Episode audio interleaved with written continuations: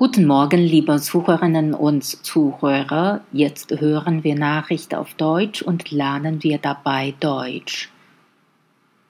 Deutschlands Wettbewerbsfähigkeit nachgelassen.